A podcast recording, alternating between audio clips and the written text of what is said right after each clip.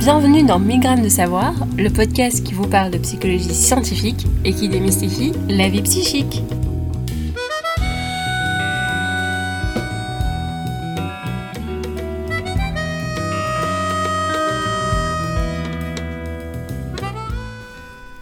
Aujourd'hui, vous êtes en présence de Sarah Levaux. Bonjour Sarah. Bonjour. Et de Farhat Bal. Nous avons le plaisir de recevoir Mélanie Vijayaratnam, psychologue, clinicienne transculturelle, auteure, cofondatrice du site internet Les Mondes de Parvati, qui a pour but de mettre la culture tamoule en avant. Récemment, tu as également été proclamée docteur en psychologie transculturelle à l'université Paris-Descartes. Ta thèse, Un sari rouge en héritage, analyse les stratégies identitaires mises en place chez les femmes tamoules de France de seconde génération. J'ai eu le plaisir de te découvrir grâce à ta page Instagram via laquelle tu communiques ta recherche. Bonjour Mélanie et félicitations pour ton récent titre de docteur. Bonjour, merci. Lors de notre rencontre, on a discuté de ton secteur de recherche, de la psychologie transculturelle et de la notion d'identité centrale dans tes travaux on a pu découvrir la culture tamoule et, le rite du mariage. Et enfin, on a aussi un peu parlé de méthodologie que tu as utilisée dans le cadre de ta recherche. Tu t'intéresses au rite du mariage dans la culture tamoule. Est-ce que tu peux nous expliquer brièvement ce qu'est la culture tamoule et le rite du mariage? Bien sûr. Déjà, il faut savoir que la communauté tamoule, c'est la première communauté sud-asiatique présente en France. C'est une communauté qui est originaire de l'Inde du Sud et du Sri Lanka. Et en fait, on a de nombreux rites dans notre communauté, mais le mariage a une place très importante. C'est presque un pilier dans la vie d'un individu. Et qu'est-ce qu'il a de spécifique, le mariage? Ce qu'il faut savoir, c'est que traditionnellement, on parle de mariage arrangé. C'est-à-dire que en fait, pour pouvoir se marier, on met en place des stratégies de compatibilité en prenant en compte une endogamie au niveau de la caste, par exemple, de la religion, du pays d'origine, du patrimoine, pour pouvoir faire des alliances. Et pour les auditeurs et auditrices qui ne sont pas familières, est-ce que tu peux un peu expliquer endogamie? L'endogamie, c'est vraiment la recherche de compatibilité. Et c'est aussi dans le cadre du mariage arrangé le fait que les alliances, si tu veux, entre les deux futurs époux se passe à travers des tiers. Les tiers, ça peut être la famille, mais aussi des marieurs, des astrologues, des numérologues, etc. Ok. Et est-ce qu'il il euh, n'y a que les deux époux qui sont impliqués dans le rite du mariage ou alors c'est plutôt euh, un rite euh, qui inclut toute la famille? C'est extrêmement intéressant ce que tu dis parce que justement, il y a une auteure tamoule qui disait que dans la culture tamoule, toute famille commence par le mariage. Mais l'inverse est aussi vrai. Tout mariage commence par une famille. Donc la dimension collective autour du mariage, elle est extrêmement présente. Donc bien sûr, la famille et même au-delà de ça, la communauté, la société tamoule, en fait, est impliquée dans le mariage. D'un point de vue des genres aussi, est-ce qu'il y a des rôles enfin, ou des, des, des, dire, des statures que chacun va adopter, j'imagine plutôt dans un point de vue hétéronormé, euh, du rôle de l'homme et de la femme dans ces démarches? Euh, il faut savoir qu'on est plutôt une, société patriarcale. Donc c'est vrai qu'on va dire que symboliquement, euh, le pouvoir, on va dire, dans la famille détenu par le père. D'accord? Mais après, c'est vrai qu'il y a des diversités entre notamment l'Inde du Sud, l'Inde du Nord, le Sri Lanka, entre ce qu'on appelle les cultures dravidiennes et puis les cultures ariennes, qui sont plutôt du Nord. Et c'est vrai que, en fait, euh, le consentement de toutes les parties est recherché lors du mariage arrangé. Donc, c'est pas forcément euh, le père, si tu veux, qui propose en fait euh, euh, un conjoint à la fille. Ça se discute de toutes parts. Et ça, c'est extrêmement important. Ouais. Ok, donc c'est presque des, je sais pas, des discussions de famille qu'on aurait autour de la table de voilà, là c'est le moment. Est-ce que tu sais vers quoi tu voudrais t'orienter? Nous, on imagine ça et donc ce serait plutôt dans cette démarche-là? Exactement ça. Ok. Euh, et donc du coup, donc, le nom de ta thèse, c'est un sari rouge en héritage. Est-ce que tu peux nous expliquer euh, ce qui se cache déjà derrière le titre et euh, ce que tu as cherché à observer à travers donc, toute ta démarche de thèse?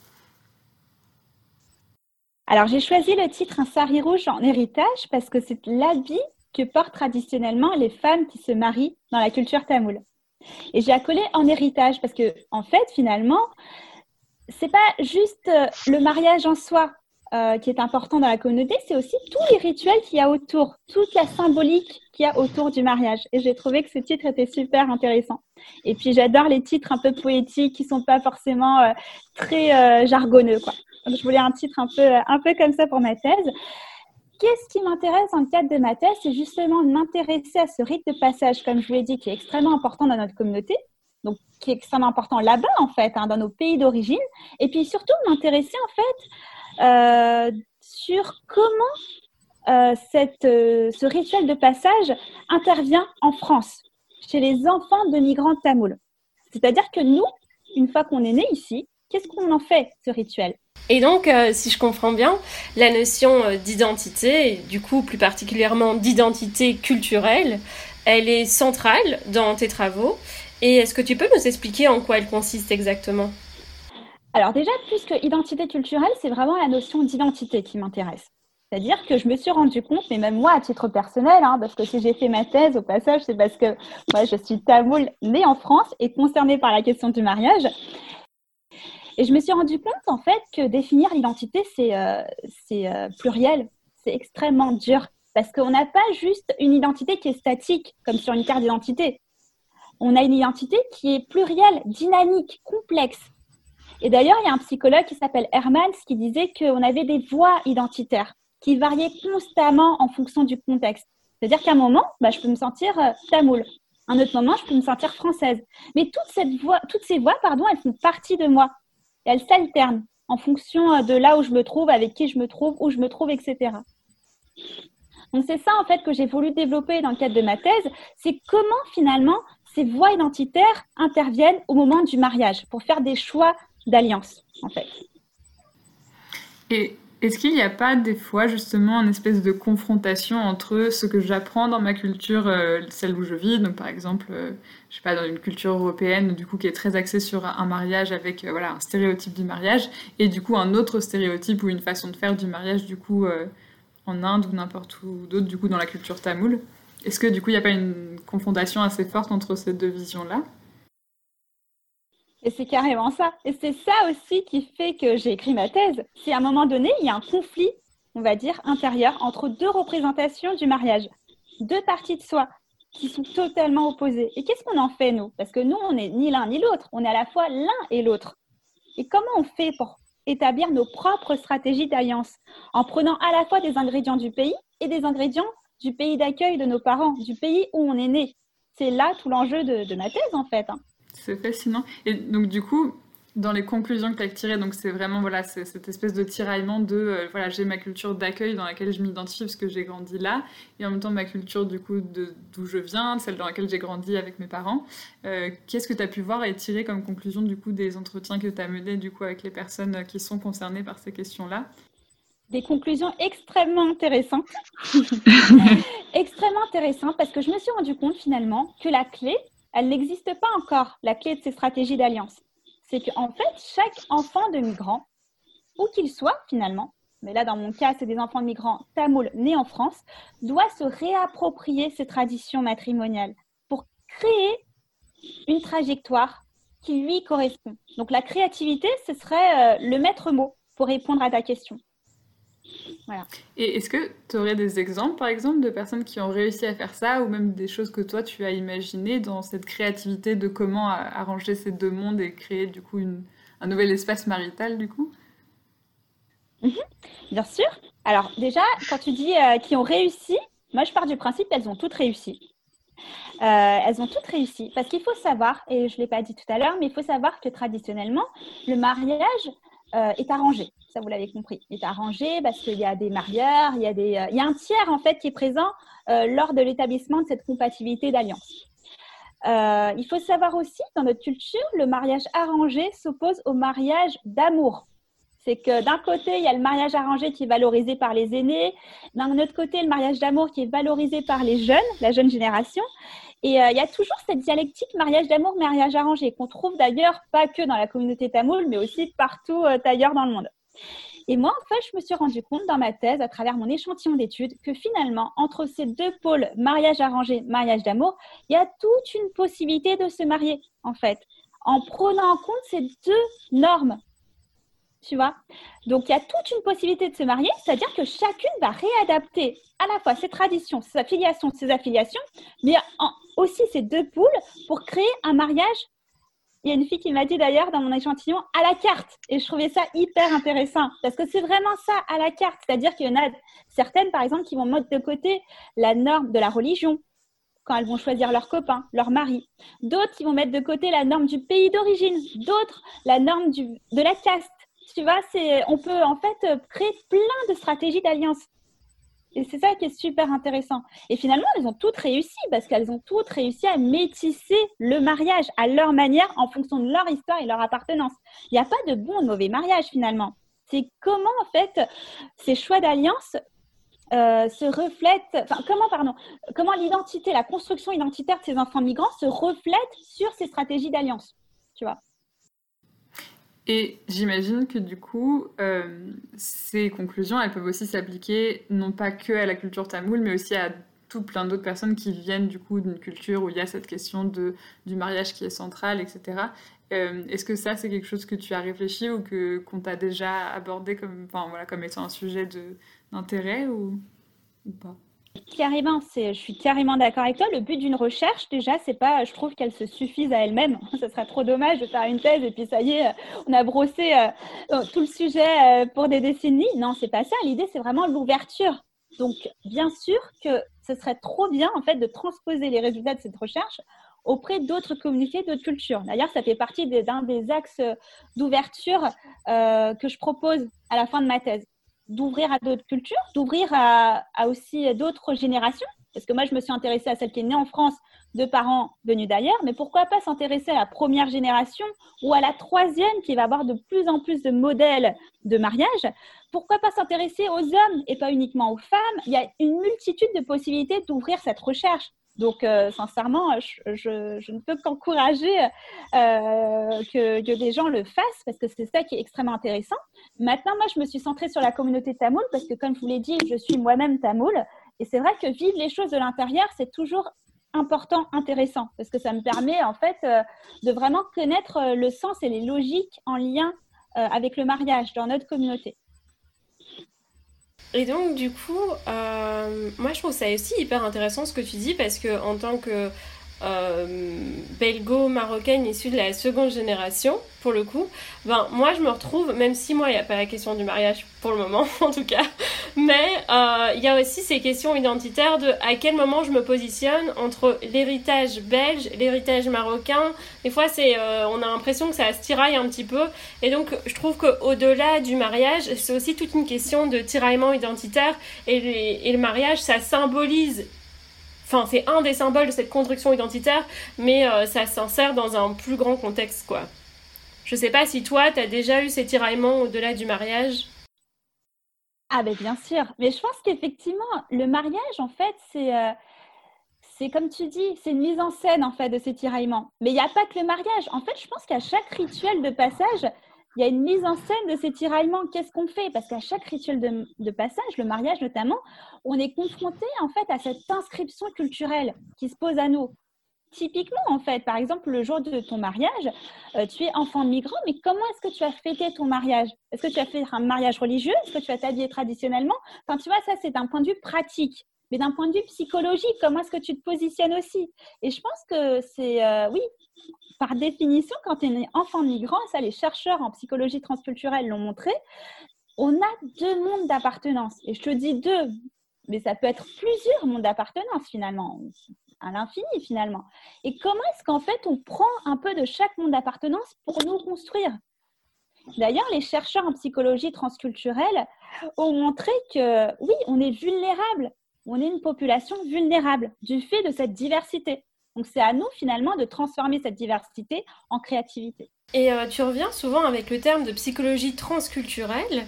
Alors justement, euh, moi je n'étais pas familière avec cette branche-là de la psychologie. Euh, en quoi cela consiste?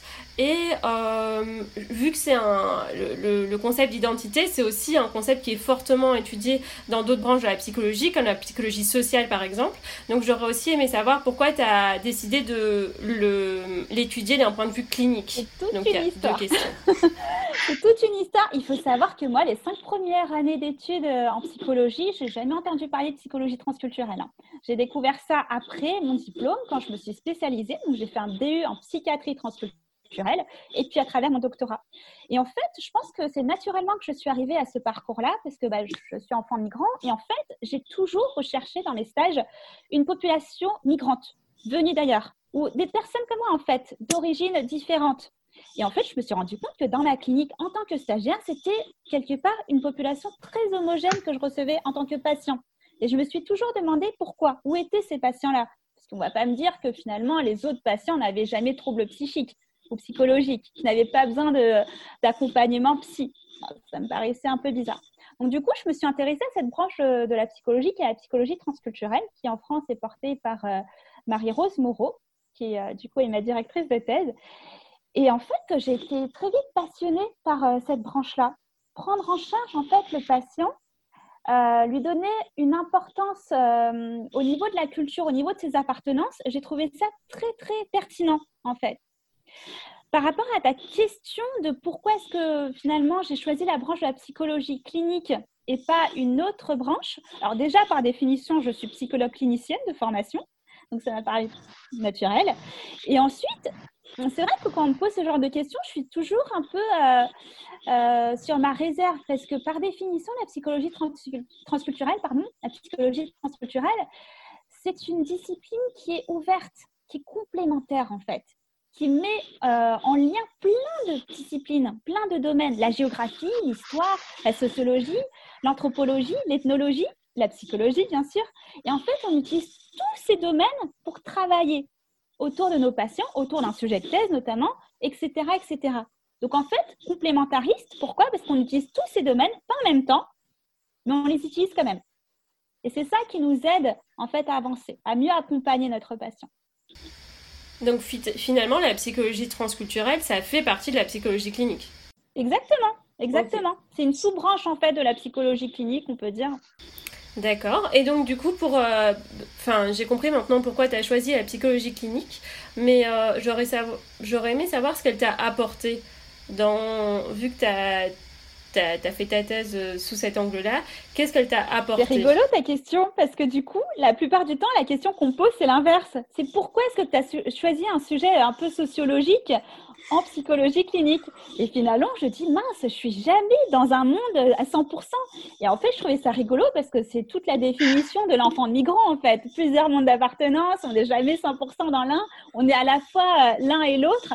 Et c'est exactement ça.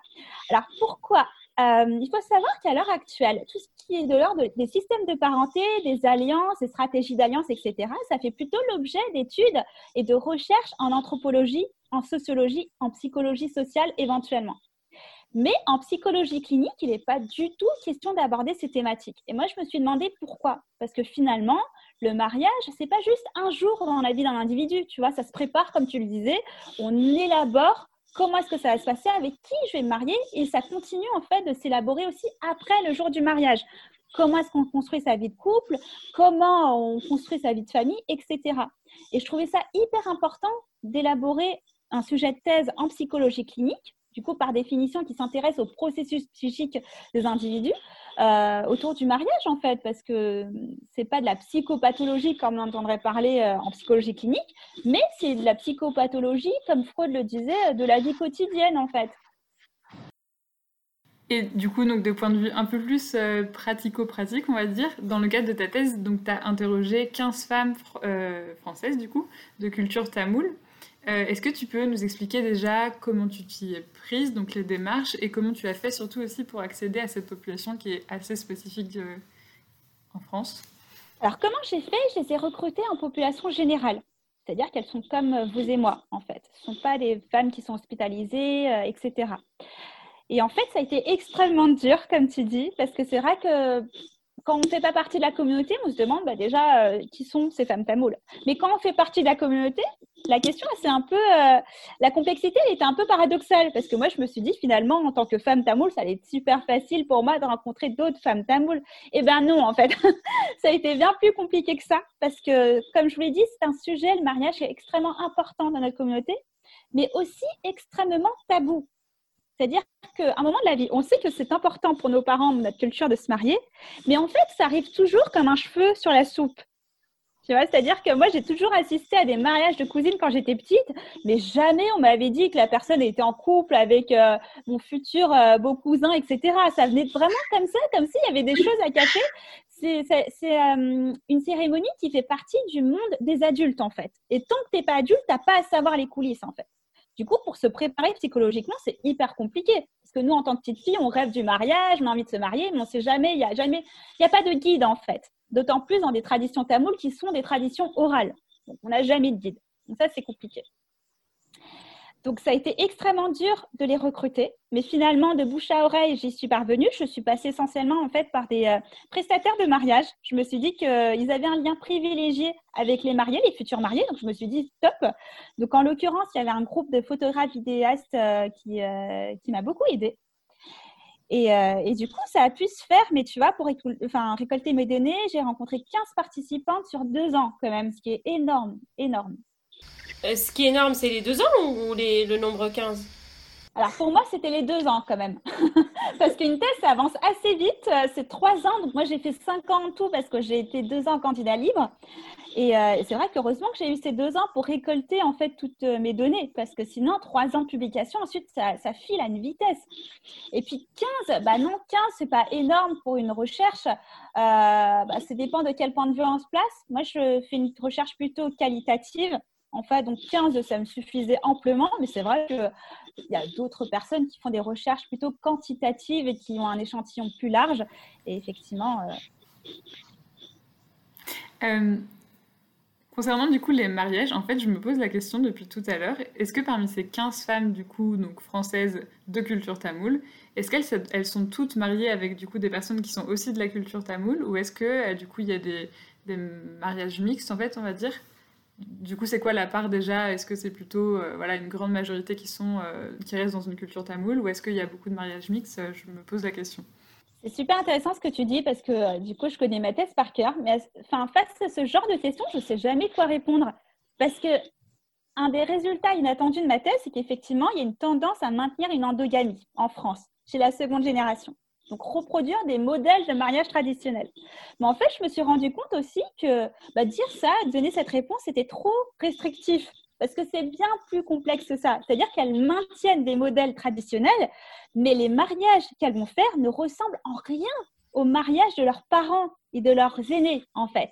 C'est-à-dire que de l'extérieur, c'est vrai qu'on voit souvent une femme tamoule avec un homme tamoule, mais déjà dans cette relation, il y a plein de métissage, plein de créativité au niveau notamment, comme je te l'ai dit tout à l'heure, de la case, de la religion, du pays d'origine, parce que je vous ai dit que les Tamouls peuvent être originaires d'Inde du Sud et du Sri Lanka. Donc du coup, il y avait plein de métissages qui ne se, voient pas à l'œil nu finalement. C'est ça qui est super intéressant. Et euh, tu as parlé tout à l'heure du fait que tu avais euh, de la différence entre recherche quantitative, recherche qualitative, et que toi, tu avais opté pour une recherche qualitative. Alors euh, pourquoi Est-ce que ça c'est spécifique de la psychologie transculturelle? Et oui, et surtout, pourquoi tu as pensé que c'était le, le type... Enfin, si tu pouvais expliquer aussi ce que c'était la recherche qualitative et pourquoi ça a été adéquat pour toi? Pourquoi la recherche qualitative Pour moi, ça m'a semblé être une évidence en tant que psychologue clinicienne, euh, de m'intéresser euh, à la subjectivité, en fait, la singularité des participants, plutôt que de faire, en fait, euh, de réduire mes résultats à des aspects quantitatifs, des statistiques, etc. J'aurais pu faire les deux d'ailleurs. À un moment, j'ai même, je me suis même questionnée si je ne ferais pas les deux parce qu'en fait, dans ma récolte des données, euh, j'ai des entretiens, euh, j'ai un questionnaire et j'ai une tâche de photo-élicitation. Donc, ça m'aurait permis effectivement de, mettre en avant euh, certaines tendances, on va dire. Après, j'ai plutôt choisi une démarche qualitative parce que, comme je te l'ai dit au départ, chaque situation est unique même si on est toutes tamoules, si dans mon échantillon, elles sont toutes tamoules, elles sont toutes concernées par euh, le mariage, etc., en fait, revenir à des statistiques, à un aspect quantitatif, ça n'avait pas de sens. Tu vois, parce que chaque stratégie est unique, en fait. Donc c'est pour ça que j'ai choisi, voilà, j'ai choisi cette démarche-là. Moi, j'aurais une petite question, et peut-être que du coup, tu n'as pas de réponse que. Enfin, voilà. Euh, du coup, depuis tard, je me dis, ok, donc c'est vraiment un, un, mode de relation qui est très hétérosexuel, du coup. Est-ce que tu as des personnes qui t'ont parlé, du coup, de la confrontation à l'homosexualité, ou est-ce que tu as eu que des personnes, du coup, dans un cadre hétérosexuel? Parce que j'imagine que d'un point de vue acceptation aussi de l'homosexualité, euh, on n'est pas du tout dans les, mêmes, dans les mêmes mœurs ou les mêmes avancées en fonction des pays, et du coup j'imagine que là aussi, la confrontation doit se faire peut-être euh, dans la perception déjà du mariage et de la relation, etc. C'est très intéressant ce que tu dis. Ça, tu vois, ça fait partie typiquement d'un des axes d'ouverture que je garde pour euh, après, pour mes projets post-thèse. Parce que là, effectivement, la question de l'homosexualité, elle n'est pas apparue, elle ne s'est pas manifestée dans mon échantillon. Donc, je ne pouvais pas la traiter concrètement. Euh, mais c'est vrai que du coup, c'est des axes que je préférerais garder pour après. Parce que je trouve que ça mérite vraiment. Euh, ça, ça, mérite en fait d'être travaillé, d'être étudié. C'est vrai, parce que du coup, je suis en train de me dire que d'un point de vue identitaire, voilà, déjà, arriver avec une culture différente dans une culture, du coup, enfin, non, naître dans une culture X et arriver avec une culture, du coup, Y, plus euh, confronter d'autres questions d'identité liées, par exemple, euh, du coup, à la sexualité, j'imagine que ça doit vraiment être un espèce de, gros nœud identitaire qui doit être vraiment intéressant et en même temps très difficile à, comprendre, mais voilà, j'imagine qu'effectivement, ça doit être passionnant. Et du coup, enfin, donc, ça, c'est dans tes projets futurs euh, de, de, recherche. Est-ce qu'il y a d'autres thématiques comme ça, un peu, euh, qui pourraient nous mettre l'eau à la bouche de ce que tu, tu comptes faire ensuite euh, dans, dans, tes démarches? Ah ben, sincèrement, là, je pense que j'ai tellement de projets après ma thèse, toujours en lien avec le mariage, parce que je trouve que finalement, c'est vraiment une niche, en fait, cette thématique. Hein. C'est vraiment une niche en psychologie clinique notamment, parce que en fait, euh, ce que je disais le jour de ma soutenance, personne n'a étudié le mariage en psychologie clinique chez une population d'enfants migrants à l'heure actuelle. Donc en fait, déjà pour moi, ça a été extrêmement difficile de, vous imaginez bien, au niveau de la revue littérature, d'avoir des bases. Moi, je me suis dans une démarche inductive. J'avais même pas d'hypothèse à valider parce qu'il n'y avait pas d'écrit à la base, en fait. Donc, du coup, ma thèse, c'est vraiment le projet initial. Et à partir de ce projet initial, ben, en fait, euh, tu vois, j'ai comme l'image d'une petite graine qu'on a mis comme ça, qu'on a plantée, puis la petite graine, elle a fait un arbre avec plein de branches. Et en fait, j'ai envie vraiment de travailler sur chacune des branches petit à petit, parce que je trouve que c'est extrêmement intéressant. Euh, et du coup, c'est vrai que, comme je te le disais tout à l'heure, les hommes, ça m'intéresse énormément, les stratégies d'alliance des hommes. Moi, j'aime bien déconstruire les clichés. Tu sais, dire par exemple les documentaires Arte là, qui disent euh, oui, l'Inde c'est le pays qui n'aimait pas les femmes ou oh, mariage arrangé c'est un mariage forcé. J'aime bien déconstruire ça parce qu'en fait c'est faux. C'est pas exactement ça. C'est pas du tout ça même. Euh, et du coup, c'est vrai que quand on parle des hommes, souvent ce que j'entends, c'est euh, mais les hommes ils ont moins la pression, ils ont moins la pression d'héritage familial, culturel, etc. Parce que bah eux finalement ils ont moins de pression au niveau de la société, euh, du mariage, etc. Mais je pense que c'est bien plus complexe que ça, en fait. Ça se joue à un autre niveau chez les hommes. Et donc là, en fait, avec la revue de l'Inde, euh, avec euh, qui je travaille pour l'Armatan, c'est vrai qu'on est sur un projet d'étudier, en fait, la place des hommes la seconde génération au niveau des hommes. Comment ça se passe? Stratégie d'alliance, comment ça se passe? Parce que c'est pas évident en fait, mais peut-être qu'eux l'expriment moins. Donc c'est vrai que du coup, ça, ça, reste un peu flou, un peu mystique la seconde génération. La première génération, ça m'intéresserait aussi, euh, parce que c'est vrai que euh, il y a beaucoup en fait de parents migrants qui se sont mariés entre deux pays comme ça. Euh, mais ça, c'est pas propre qu'à la communauté tamoule. Hein. Plein de communautés où, par exemple, la maman euh, qui devait se marier a rejoint son mari qui était déjà dans un autre pays. Enfin, tu vois, des mariages qui se sont faits un peu euh, de manière transnationale, quoi. Et je trouvais ça super intéressant parce que dans ces conditions-là, c'est vrai que les traditions ne sont pas respectées à 100%. Et qu'est-ce que ça devient? Qu'est-ce qu'on transmet dans ce cas-là aux enfants qui sont nés ici? Et euh, bah, en fait, les axes ignoraient tellement. En fait, la troisième génération, ça m'intéresse par rapport au divorce. On parle de mariage, mais on a le droit de, de, de après s'être marié, se séparer, ou même de pas se marier. Comment ça se passe quand c'est comme ça? Comment est-ce que la culture, la communauté l'accepte? Tu vois, il y a plein de, plein de thématiques en fait à tirer à partir de cette base en fait. Une population clinique. Parce que moi, en fait, ce que je remarque, du coup, j'ai mené ma thèse en population générale. Je vous l'ai dit tout à l'heure, c'est des personnes que j'ai recrutées qui sont comme vous et moi, qui ont accepté de témoigner dans le cadre d'une thèse, alors que je leur posais des questions, je leur proposais des questionnaires, etc. Mais je trouverais ça super intéressant en fait de transposer les résultats de cette thèse sur une population clinique, c'est-à-dire qui est accompagnée euh, dans des structures, euh, qui est hospitalisée, etc. Parce qu'en fait, dans le cadre de ma thèse, je montre que le mariage, tu vois, de l'extérieur, ça peut euh, paraître être un événement qui est festif, qui est joyeux, avec une cérémonie familiale, etc. Mais en fait, c'est aussi une période de vulnérabilité, comme on le disait. Parce qu'au moment du mariage, finalement, tu dois faire des choix. Tu dois faire des choix. Et quel choix tu vas faire? Quel choix tu vas faire, sachant que ça implique ta filiation, tout ce que tes parents te transmettent, la culture, etc. Et tes affiliations, tes appartenances françaises. Donc finalement, en un jour, il y a tout ça qui se joue. Et ta transmission après, en fonction de tes choix matrimoniaux, euh, c'est vrai qu'on ne transmet pas de la même manière à nos enfants, on est d'accord. Donc c'est vrai que ça implique plein de questionnements. Donc déjà, il y a une vulnérabilité dans une population générale qui, entre guillemets, va bien. Donc qu'est-ce qui serait si cette vulnérabilité elle touche des personnes qui ont une problématique psychopathologique je pense que c'est extrêmement intéressant de pouvoir les accompagner autour de cette question du mariage. D'ailleurs, nous, en psychologie transculturelle, on reçoit beaucoup de patients qui ont des problèmes autour de cette question du mariage. Et je trouve que ça mérite d'être euh, mis en avant, en fait. Alors Mélanie, franchement merci pour ton enthousiasme, ta passion. C'est un sujet qu'on ne connaissait pas du tout dans l'équipe de 1000 grammes. Donc euh, ça fait super plaisir de t'avoir parmi nous. Et je te souhaite une super continuation dans tous tes projets, dans tes nombreux projets euh, de recherche. Au revoir. Le podcast qui vous a été présenté est un projet des membres du Center for Social and Cultural Psychology de l'Université libre de Bruxelles et de Sarah Levaux, membre du groupe de recherche en psychologie sociale de l'Université Lumière Lyon 2.